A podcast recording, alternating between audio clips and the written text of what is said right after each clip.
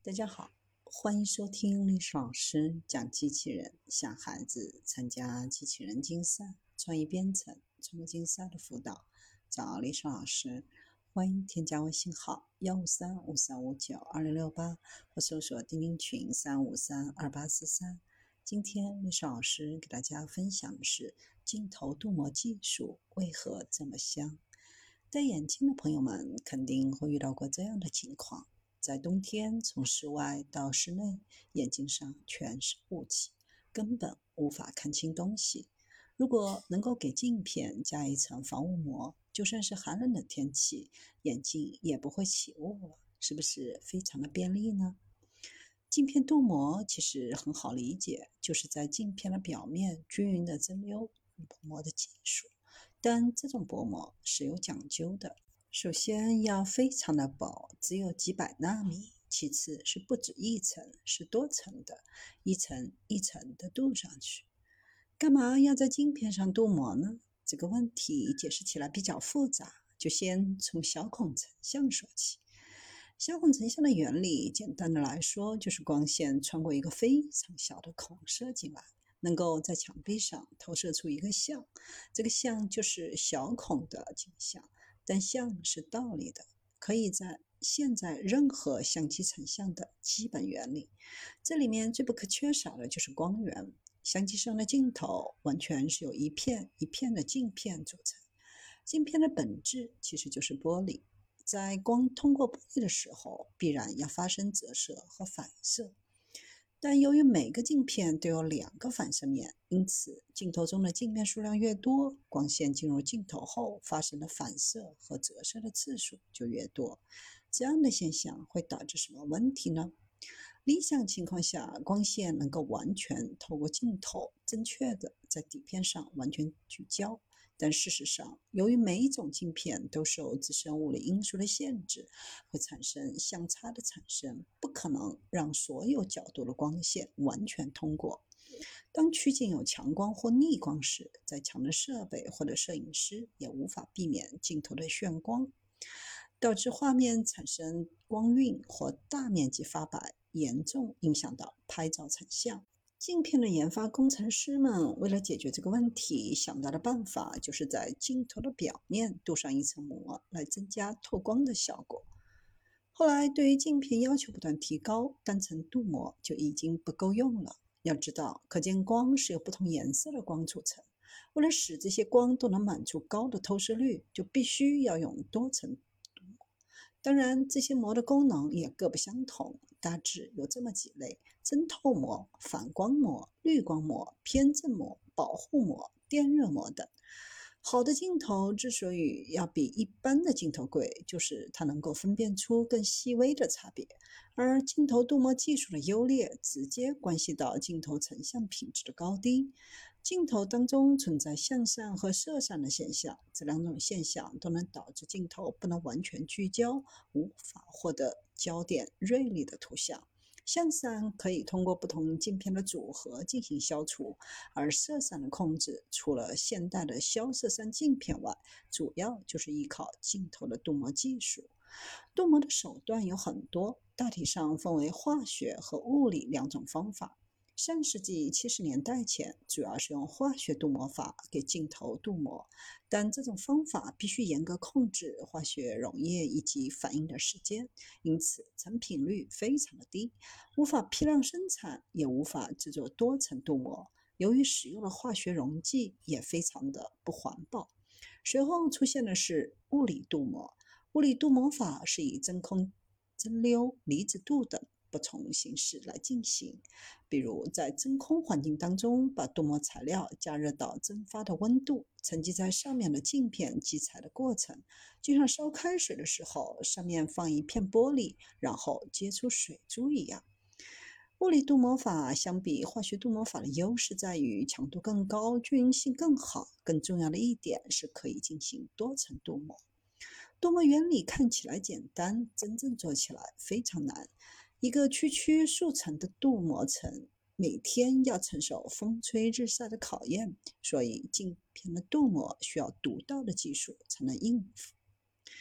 这里不得不提的就是日本的几家老牌光学公司。要知道，此前三到四层的多层镀膜技术已经成熟，但是超过六层以上的镀膜仍然是难以完成的目标。一般来说，镜片表面的镀膜层本身是无色透明的，只有没有透过镜片的光线会被反射过来，形成人眼可见的反光。透过镜片的光线越多，反光则越弱。不镀膜的镜头，镜片的透光率就比较低，镜片表面的反光就比较严重，对光谱中各种光线都有较强的反射。而七层镀膜的效果可以说就更厉害了，反射率极低，只有百分之零点二，透光率能达到百分之九十九点八，色彩还原更加真实。德国这边也不弱，在一九七二年就推出了多层镀膜的 T 镜头。这种镜头可以镀六层膜，也可以六八层镀膜，效果都是杠杠的，既能减少光线的反射，也能配合镜头内的特殊光学玻璃，在提高透光的同时，让成像更清晰锐利、更真实的还原图画。当然，如今的镀膜技术又升级了一个 level，不仅可以阻挡紫外线、阻挡特定的波长，还具有更好的防尘、防油脂的能力。功能变强了，当然成本也会更高一点。望远镜的镀膜从工艺角度大致可分为全表镀膜。为什么要镀多层膜？主要是在镀了全表面单层膜之后的望远镜的透光率有了显著的提高，但单层膜的剩余反射率仍然显高，偏色现象很严重。为了提高望远镜的透光率，消除彩斑幻想，因此需要镀多层膜。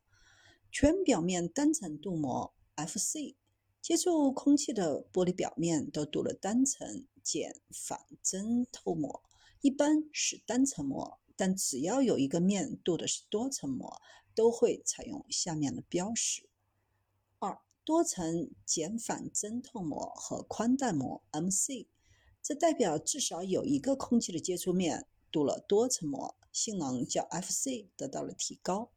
为什么要镀多层膜呢？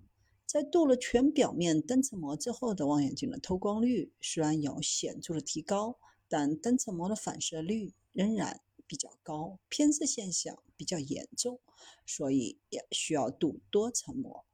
三、全表面多层镀膜 （FMC） 接触空气的玻璃表面都有多层减反针透膜镀膜，是最好的镀膜。采用全表面多层宽带镀膜的望远镜，具有最佳的透光率、视野明亮、色彩还原平衡真实、反光少，很好的控制了眩光和重影。即使在逆光或明亮背景下，也能够清楚的看清楚阴影里的物体。镀膜需要在玻璃表面覆盖几层或数十层纳米级薄，对于制作工艺是非常大的挑战。FMC 的镀膜通常用于高级的望远镜。此外，还有许多的膜能给望远镜带来不同的增益效果，比如提升观测效果和保护镜面等。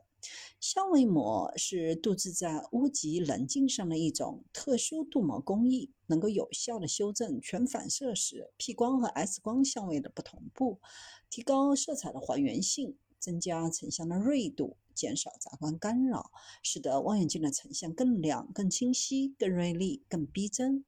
相同等级的条件下，保罗式望远镜一般比屋脊式望远镜的视野更明亮，数字相对表现更高。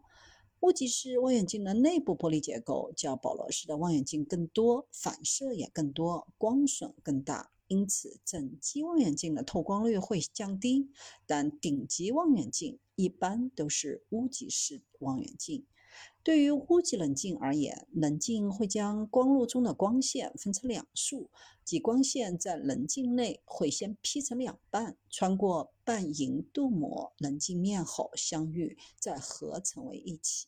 而在这不断反射的过程当中，两束光线会产生相位位移现象和进光量的损失，导致成像变得模糊。相位校正镀膜是为了最大限度地消除这种相位位移现象。经过相位校正镀膜处理，使成像质量大为提高，色彩还原更加逼真饱和。特别是在背光观察或者看灰色调的鸟或其他动物时，能够看到更多的色彩和细节。如果棱镜没有经过相位镀膜处理，光源处就会出现新效果，锐度也比较低。但相位膜的水平也有高低之分，有的只是一个噱头，对望远镜的质量有没有提升就不一定了。镀膜的主要意义不仅是在提高亮度上，还能减少不同的镜片反射带来的眩光，减少望远镜反射造成的昏眩、浑浊的。观看效果，提升色彩的饱和度，使得观测物体更为突出，更能够沉浸在望远镜的观看体验当中。